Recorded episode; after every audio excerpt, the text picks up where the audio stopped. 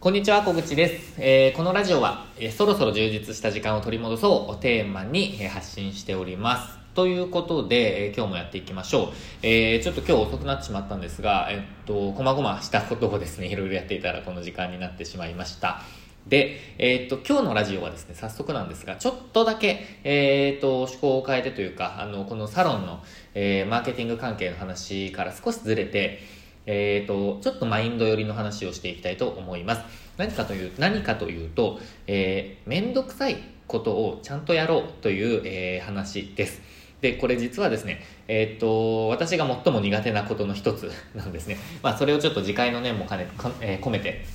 えーお話ししていこうと思ってるんですけど、えっ、とですね、めんどくさいことってたくさんあるじゃないですか。日々の仕事のこととか、まあ、プライベートのこととかでもいいと思うんですけど、まあ、た主になんか、えー、と仕事のことかなと思うんですよね、まあ、それでもあのプライベートのことで例えば家のことをやんなきゃいけないとかなんかの手続きしなきゃいけないとかなんかいろんな、場面でめんどくさいことってあると思うので、まあ、全般ですね、えー全般なんですけど、まあ、そのめんどくさいことっていうのを、まあ、ちゃんとやっていくことって大切だよなって日々思うんですよね。で例えば何かというと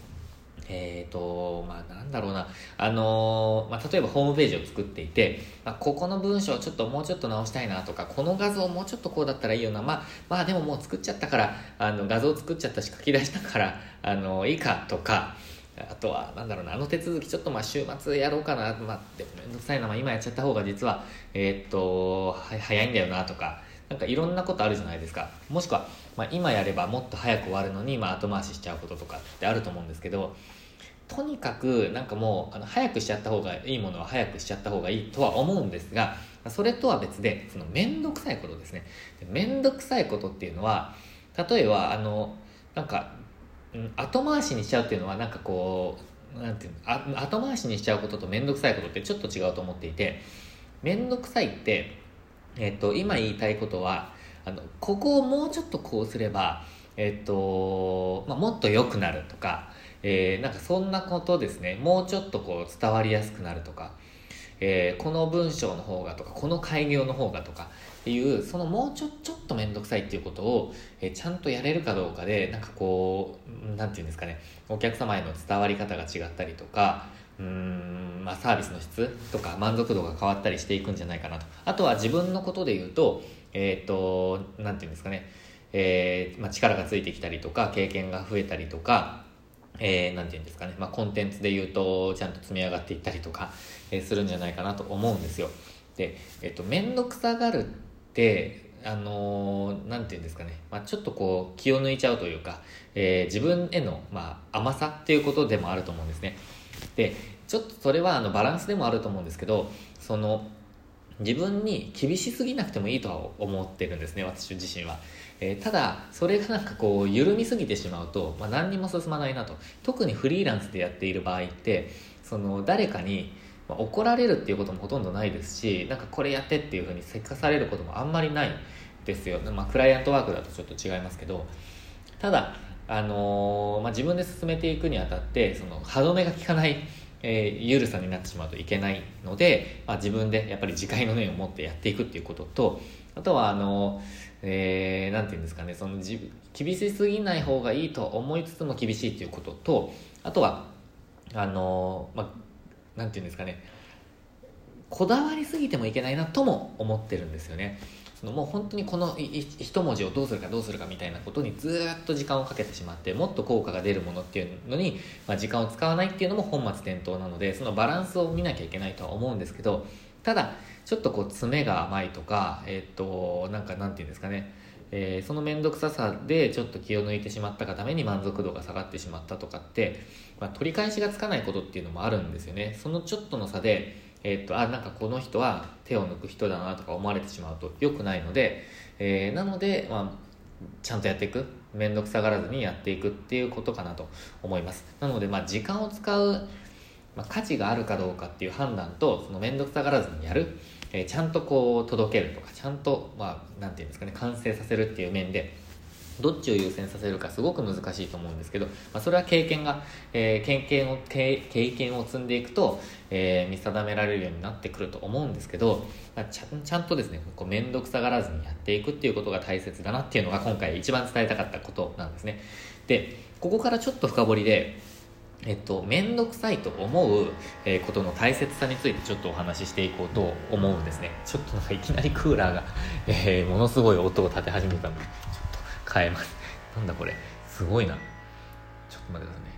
これ、この暖房、このサロンの暖房がですね、なんか静か、静かモードになると、静かモードに変えるとうるさくなるという謎の、えー、なんかジレンマを抱えておりまして。はい、で、えっ、ー、と、続きいきますね。で、深掘りして、えっ、と、めんどくさいと思うことの大切さについてちょっと話していきたいと思うんですけど、私は、あの、究極のめんどくさがりなんですね。本当にめんどくさいこと 嫌で、えっ、と、もうなんていうんですかね。本当嫌なんですよ。で、めんどくさいのが嫌っていうことにもなんかちょっと、まあ、2種類あって、なんか楽しい面倒くささと本当に無意味だなって思う面倒くささっていうのがあって自分の楽しい面倒くささっていうのは例えば何て言うんだろうなちょっとパッと出てこないんですけどなんか、まあ、自分が好きなことをやっている面倒くさそうな作業とかうん。は好き別にやっていけるじゃないですか。で本当に無意味だなって思う面倒くささは。例えば毎回同じ文章を書くとか、まあ、毎回同じ作業を繰り返すとかっていうのが本当に面倒くさい。ですよ。なのでもうとにかくとにかく自動化をしたいって思ってるんですね。全てのことを。ででですねえー、っとそそれってその面倒くさいって思わない人もいるっぽくてでちょっと本当にうるさいんですけど止めますね。で、えっと、めんどくさいって思わないと、それ改善につながらないんですよ。あの、めんどくさいと思うことで、えー、それが、えっと、改善につながるので、絶対にめんどくさいっていう感情は大切だなって私は思っているんですね。めんどくさいと思うことで、この作業をなくそうとか、えっ、ー、と、これを、ま、早くしようとか、もしくは、えっ、ー、と、もう、まあ、なくそうって言っちゃいましたけども、もうその作業自体、そのプロセス自体がもうなくていいんじゃないかっていうような考えを持てたりすると思うんですね。で、これがないと、もう本当に昨日もやったから、一昨日もやったからっていう理由でずっと続けちゃったりするじゃないですか。でも、えっ、と、うわ、めんどくさいなって思った瞬間に、えっと、これ必要なのかなというか、これどうできるかな、どう改善できるかなっていうことを、まあ、考えるきっかけになると思うんですよ。なので、ここで大切だなって私が思っているのは、その、うわ、めんどくさいって思った瞬間ですね。思った瞬間に、それを拾えるかどうかだと思っています。でこれ面倒くさいなって思って流れちゃう時もあるじゃないですか。あこれ面倒くさいなって思ってさっと別にそのままやってしまうとか放置してしまうってあると思うんですけど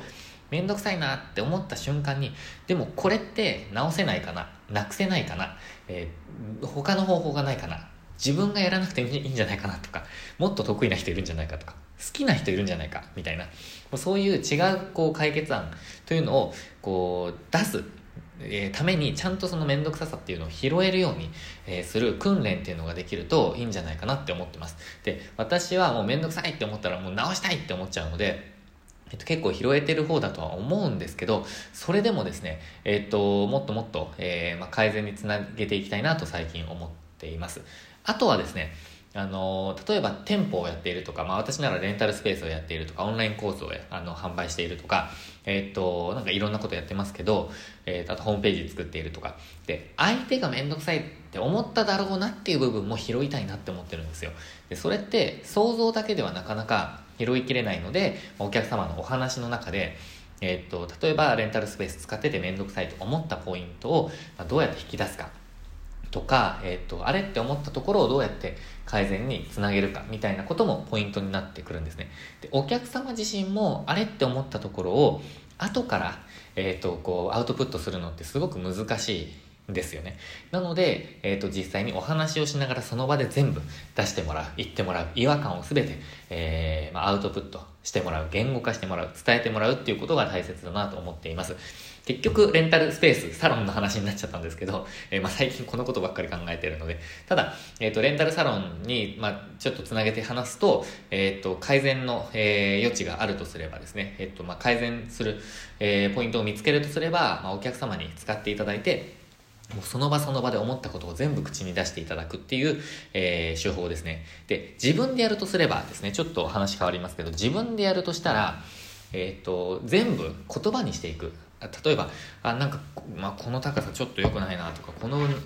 なんかペン使いづらいなとか、この、こんなところにリモコンあったらなんかめんどくさいなとか、うわ、なんかエアコンうるさいなとかっていうのを全部言語化していく。しかもちょっと批判的にというか、まあ、かなり上げ足取り気味に、えやっていくと、やっていって、それをまメモしておくと。そうすると、どこから改善できるかな。あ、確かにこれ改善ポイントだなとか、みんな思ってるだろうなみたいな。で結構それって無意識で思っている、えー、っと、なんかこう、バッドポイント、まあ、直せるポイントだと思うので、ぜひこの処方ですね、えー、っと、やっていただけたらなと思ってます。ちょっと話、すごい逸れちゃったんですけど、でもですね、今日はめんどくさいことを、えー、ちゃんとやっていくことの大切さっていう話をさせていただきました。何かの参考になれば嬉しいです。ということで、今日はですね、えっ、と、新しいプロジェクトがスタートするんですね。えっ、と、ダンスの先生になろうっていう教室を、え開催します。で、